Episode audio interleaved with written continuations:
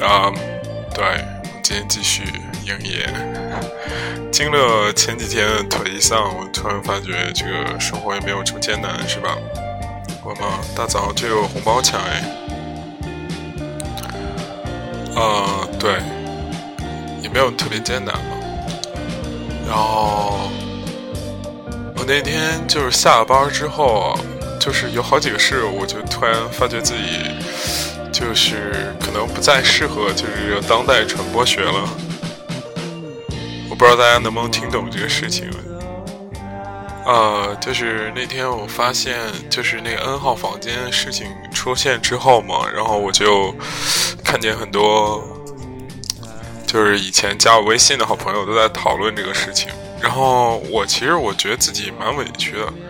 唉，我总是给自己套上这种人设，是吧？唉，就是我也不知道为什么，就是我平时也是挺支持女权艺人，我觉得女性平等独立特别重要。然后我一呃呃刷朋友圈，我就发觉，呃，就像我这种人也在被骂。嗯，就特别牛逼的是有一个公众号叫做。ESPO 什么故事小馆，类似于这样的一个公众号吧，我具体记不清楚了。然后他就在那说，可能现在当代男性有三三个三方面，然后第三个就是歧视女性，第二个就是说关我屁事，第一个是支持女权。他说，特别是最后一二这两种，其实他们也有也有问题，他们也有罪。然后啊，我惊都惊了，我说那我还怎么样？我还能怎么样？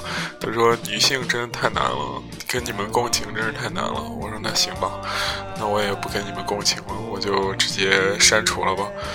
就是 N 号房间这个事情，好像是一面镜子一样，我不知道为什么，我就挺失望的吧。就是，唉，就是所有大 V 都站起来为女性高声疾呼，这本身没有任何错误，但是就是。特别极端的，所有人都要把男女对立在一起，就是像我这种支持女权的人也觉得很奇怪，莫名其妙被骂了。就是说你平时支持女权，你也不对。我说那还能怎么办？难道我不支持吗？就是他们抨击的点很奇怪，就是即使你支持，你这个时候也要也要也要怎么说骂男生？我在想，我没做错什么，我为什么要骂我自己呢？对不对？然后反正就陷入一种很绝望的困境中。我说：“我操，现在这个媒体语境如此极端啊！真的就是所有的人站起来高声，不分不分种类区别的在这高声，只要是骂就行，只要骂男生就行。你总是都有错的嘛，对不对？”从你不刷碗到不这个怎么说不买单，从你这个可能晚上没有刷牙到你最后这个老工种和性别的歧视等等等等等等，你只要骂你就有流量，真的。我当天就非常非常失望，我就很愤怒的拉黑了我好多朋友。觉得之前都还是不错的朋友。我我特别烦那种十分极端的言论啊，就是说什么啊，矫枉必须过正，哇，这帮人这男性就是他妈傻逼，有有都没有，有比没有好。我觉得这种人可能不太符合我选选择朋友的标准吧。然后我说，那既然我你你也挺让我难受的，那我我就我也。别客气了吧，对不对？大家都是因为相识日常，也不不和不必直接在朋友圈撕逼，对不对？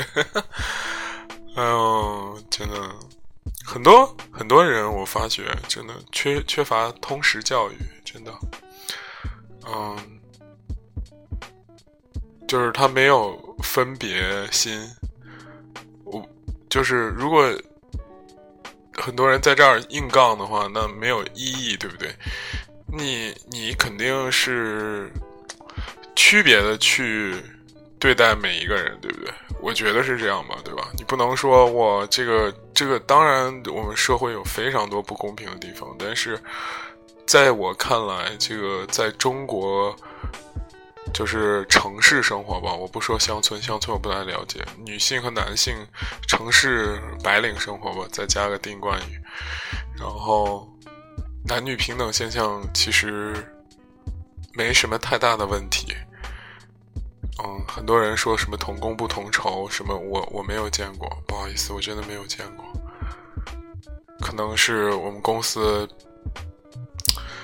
而我见的更多的，我给大家说一说，我身边成功的女性非常非常多。我三个了，跳槽过三个老板，两个是女性，而且不能说碾压大部分男性吧，就是基本上也是就把男人玩的妥妥的，然后利用男人上位，不是利用男人上位吧，就是他确实比男生强，特别是在传媒领域里面，大量的优秀的女性。这个他们不顾，大多数情况下，大家不强调这些女性的这种怎么说优势啊，然后极端这个这个这个这个这个成功啊，而反反而就是以一种卖惨的这姿态，我其实非常瞧不起这种人啊，就说啊女性什么不平等，你怎么不说女性牛逼的地方呢？对不对？我我我非常瞧不起这一点，可能大多数没发生的人喜欢看这种对共情型的。我不太喜欢，我直接亮明我观点，我特别不喜欢。原因就是我觉得，与其抱怨，不如不如努力争取嘛，对吧？可能我这种也比较极端，对不对？选择性忽视一些东西，我不是不知道它存在，而是我知道你在这高声卖惨没有任何意义，反而那些真正强者就是直接去做、去干啊，去用实力和行动。证明对吧？然后很多人就说啊，这社会有不公平的地方，对女社会对男性公平吗？对男性那种单一的评价体系不公平吗？你如果三十岁以后的男性还不能进入一种成功的状态，我觉得，我觉得他的那种惨痛，可能女性根本理解不了啊。而且他成功标准非常单一，就是有钱啊，有权利啊，就很简单，有名气，就就。几乎没有第四个选择了，对不对？你你对男性怎么公平呢？你看那些角落里的男性，那些就是那种三十几岁可能就是身材已经走形了，承担家庭困的大部分义务的这种男性，他们生活非常非常憋屈的。说的我的眼泪就要哭掉下来了，不是，就是他们生活真的非常憋屈，就是嗯，就是所谓的这个公平，可能他说广义就是以性别基础，你看社会的男性要求多高啊！我的妈，你看那些崩溃的视频，有几个是，就是说这个每天有几个是那种，就是只是不能这样说吧。肯定也有女性，就是男性还是占绝大多数的。他说崩溃就崩溃了，太多东西压在他身上了啊，这么难。然后，那评价标准如此单一，我见过很多，就是三十多岁的，你到三十多岁，男性长得帅气，基本上 没有人再搭理你了，对不对？或者你三十多岁，你就是，甚至这种男性不允许有一些。个性的爱好，因为很多人就女性，或者不说女性嘛，就很多人就说你玩这干嘛？玩玩物丧志，你不能好好工作吗？是吧？哇塞，这种对男性的这种极端的单一化的评价，也是东亚文化里边的一个一个一个一个一个怎么说不好的点，对不对？所以就讲这种公平，我觉得，嗯。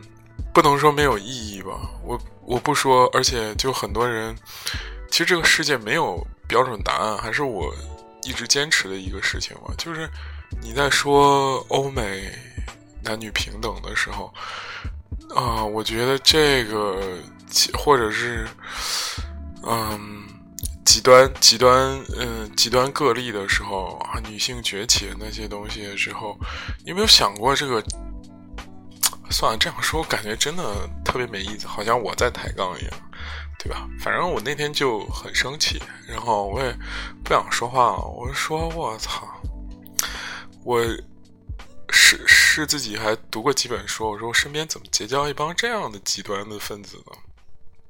然后我就怒而拉之，是吧？然后我在想，我说我也不害怕你们怎么着，反正老子光脚不怕穿鞋，没人听去拉倒。哎，还哎也也也。不是说就靠这个生活，我说这个事儿如果就是录节目这事儿，如果让自己不能爽到的话，我说我他妈干脆不录了，是不是？我觉得这个事儿还是要有必要表明我的观点的，就是很简单，不要极端化，不要对立化，对吧？大家而而就是做好自己的事情。就行了。然后，现在微博式那种站队，我真是非常非常的讨厌啊，极端的觉得恶心。就是那种，大家可以自己搜一搜，真的。昨天马云发了一条微博，好像是类似什么玩意儿啊，一个一个。一个一个一个一个一个事情嘛，然后留言第一条那个微博名叫做“女权”，我的妈！然后女权放了一张那个奶茶妹妹的照片，哎，特别牛逼，特别女权，真的，可能她是一个反讽号吧。女权放一张奶茶妹妹的照片，对，嗯，然后她在上面写的什么啊？马云老师，像你这样的什么什么男子，真是我我们多年起来爱热爱的对象啊！我靠，我他妈真的要吐了，真的！大家可以看看这个号，就叫女权。我不知道谁他妈这么牛逼，给他申请一这个号，就是全部专门搜罗这种男女对立、挑唆男女对立的这种东西。哦，他拍他说那些东西，很有一些是是我觉得社会上的恶习。比方说，豆瓣上很多人讨论这《青春有你》的人，就是一些黑料啊。比方说，但是我觉得这真的是极端个例。我专门去豆瓣上搜了，最后都没搜到，真的。但是他人家就能挖出这么多什么虞书欣跟多少人什么发生过关系，类似这种。我专门去豆瓣上搜了，没有搜到。我就是想看看，真的是不是有这些东西？可能真的会有。但是你不拿来挑唆我，我我当然知道他可能试图想要，就是说唤醒女性的意识的崛起啊，怎样怎样怎样。但是唤醒也有唤醒的方法，他那个就是骗流量的挑唆，其实挺没意思的。对，好，我们今天还是聊点别的吧。我觉得八八十几分钟了，然后一直在喷别人一样。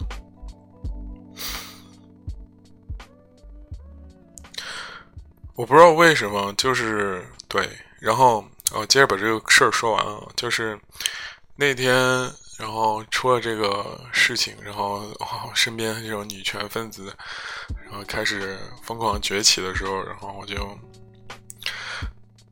然后那天别的事情也不是很顺利嘛，然后具体是什么，嗯，想想想。哦，我想到就是那天，好像一个好朋友跟我说，他最近怎么着，那个倒卖口罩赚了二十多万，然后当时我也挺失望的吧。我说我操，这时候他妈干这种事情，可能是我自己有有问题啊？为什么我身边人总是跟我啊？然后我我我就那天特别颓丧。然后那天就是天气也不是特别好，云彩特别重，然后也说过两天可能会下雨那种，然后就开车回家嘛，然后走在那个路上，然后我突然一瞬间我就愣住了，看那个云，看那个呃红绿灯，然后我在那想，我说是不是千百年来可能无数的先哲呀，无数的人跟我有着相同的与困境，就是在人生的。追逐目标、理想和现实的情况，以及自己给出的解决方案中有一个没有没有特别好的平衡点的时候，就失衡的时候，然后就陷入到这种既绝望又焦虑的情况当中。他们可能跟我一样坐在车里慢慢往前开，然后看着那些云彩慢慢走，然后想着自己可能永远没有想。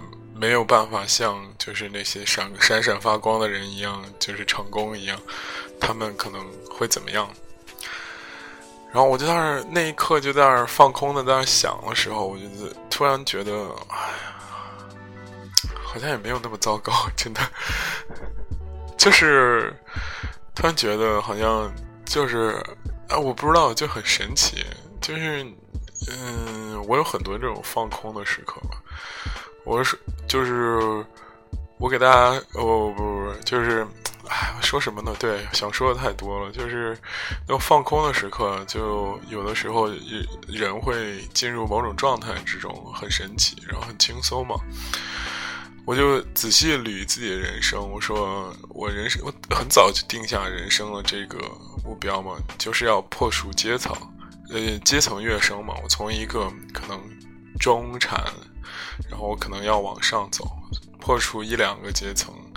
然后呢，我说，那我给自己开的有这个办法药方嘛，就是哎，工作要把工作做好，然后，呃，投资要把投资理财做好，然后第三个方法就是要把自己的副业创业这方面做好。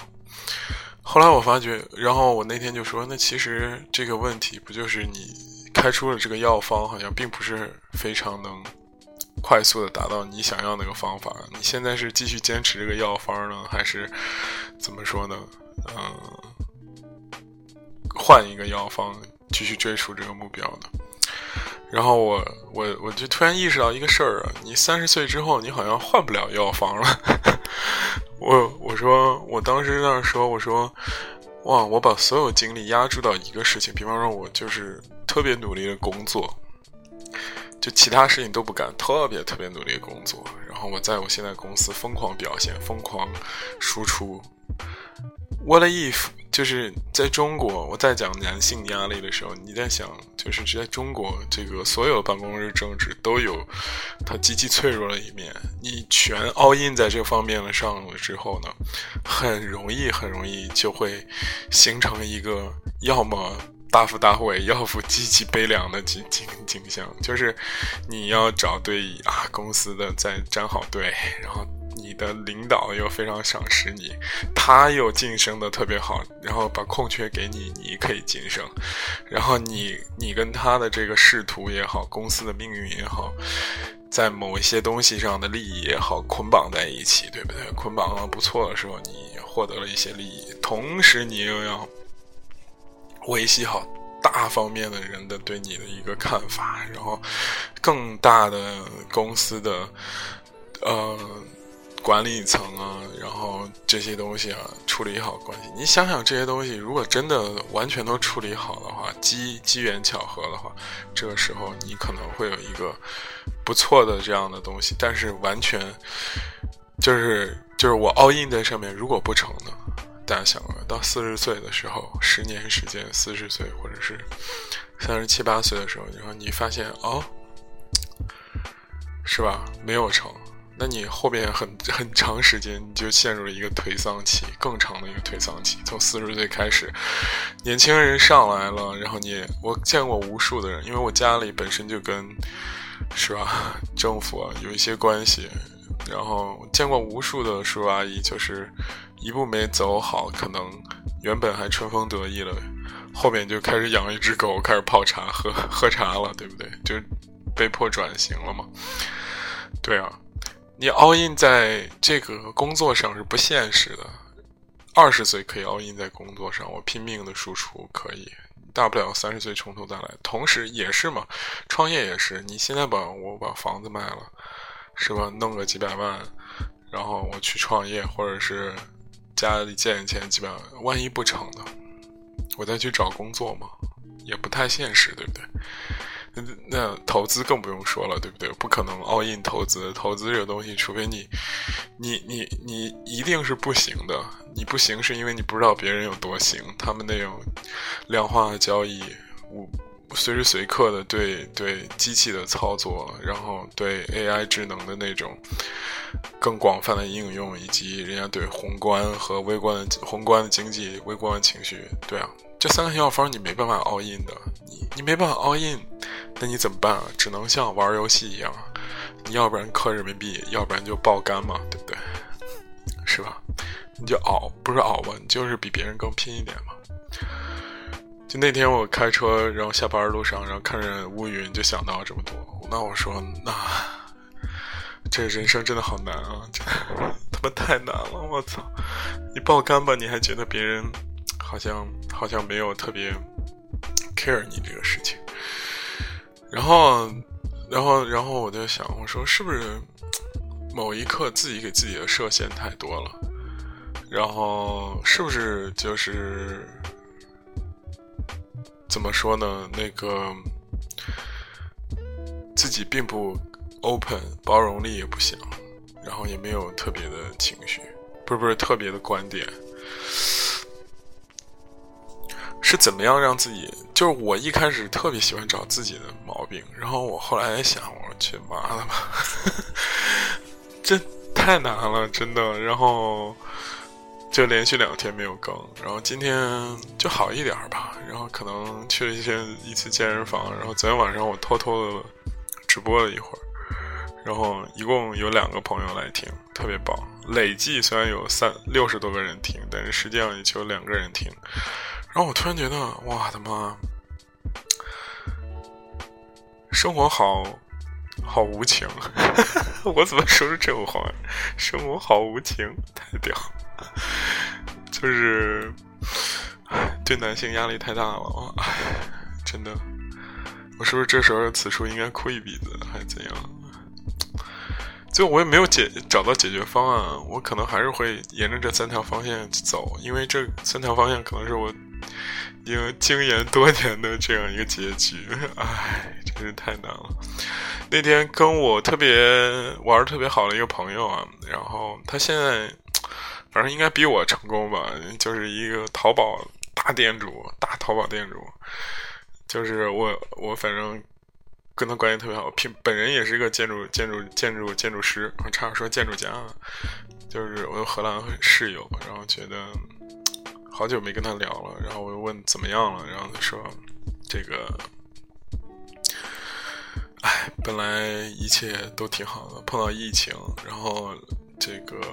他是做这种衣服的嘛？他把那种欧洲的那种，呃，古着拿回国，然后打版，就很便宜的卖。古着不是或多或少会比较不干净，或者是有点那个，或者卖的很贵，炒的很高嘛。然后他就是那些，其实这思路蛮简单的，而且他自己审美特别好。然后我个人是蛮喜欢这个小嗯老哥的，是吧？然后。跟我说，哎，现在利润特别薄，然后那个，这个那个建筑建筑方面画图也，房地产这几年不行，画图也不太行了。然后我说，那个我们请了马岩松啊，他说乖乖，真的假的？然后我说，哎，我们这小企业也能请得起马岩松。然后他说，真的假的？然后我说，我给你看看。然后他说，哇塞，马工亲自操刀下身到房地产局里了吗？然后不给我们这饭吃了是吧？他家很有钱，然后，嗯。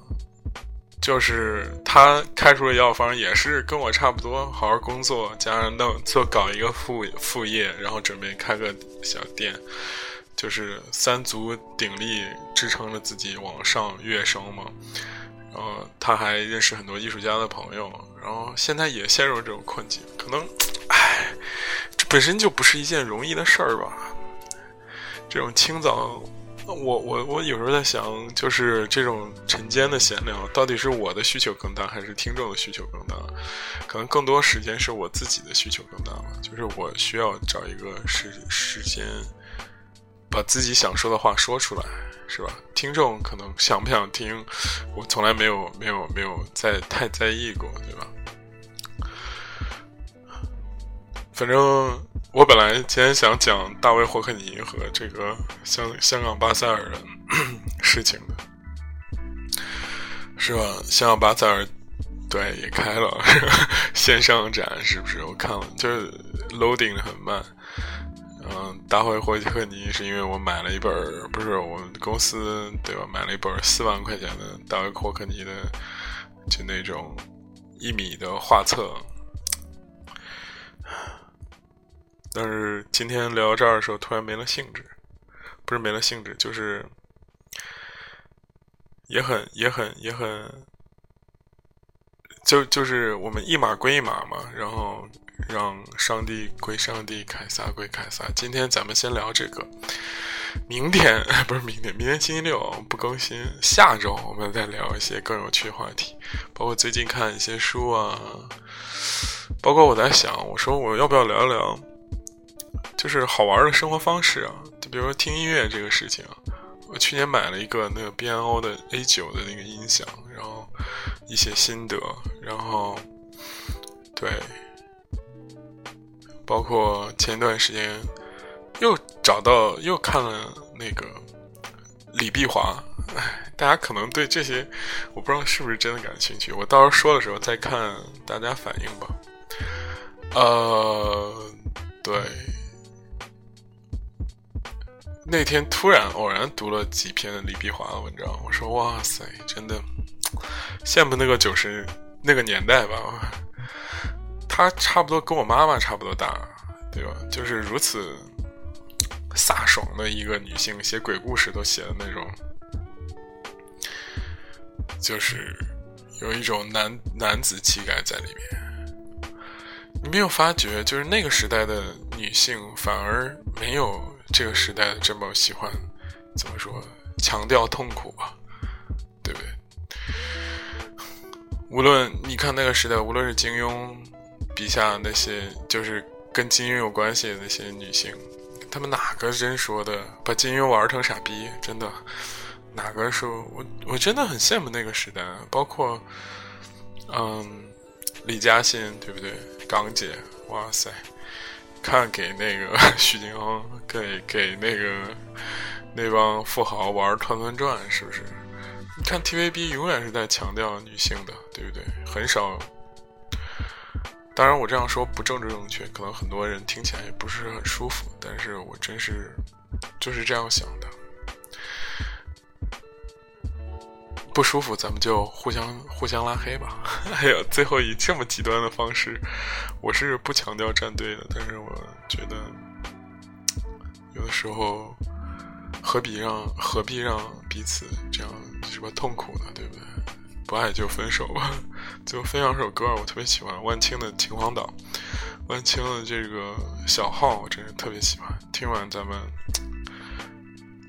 晨晨间读书，该干嘛干嘛，好吧？欢迎关注公众账号，不关注也行啊。唉。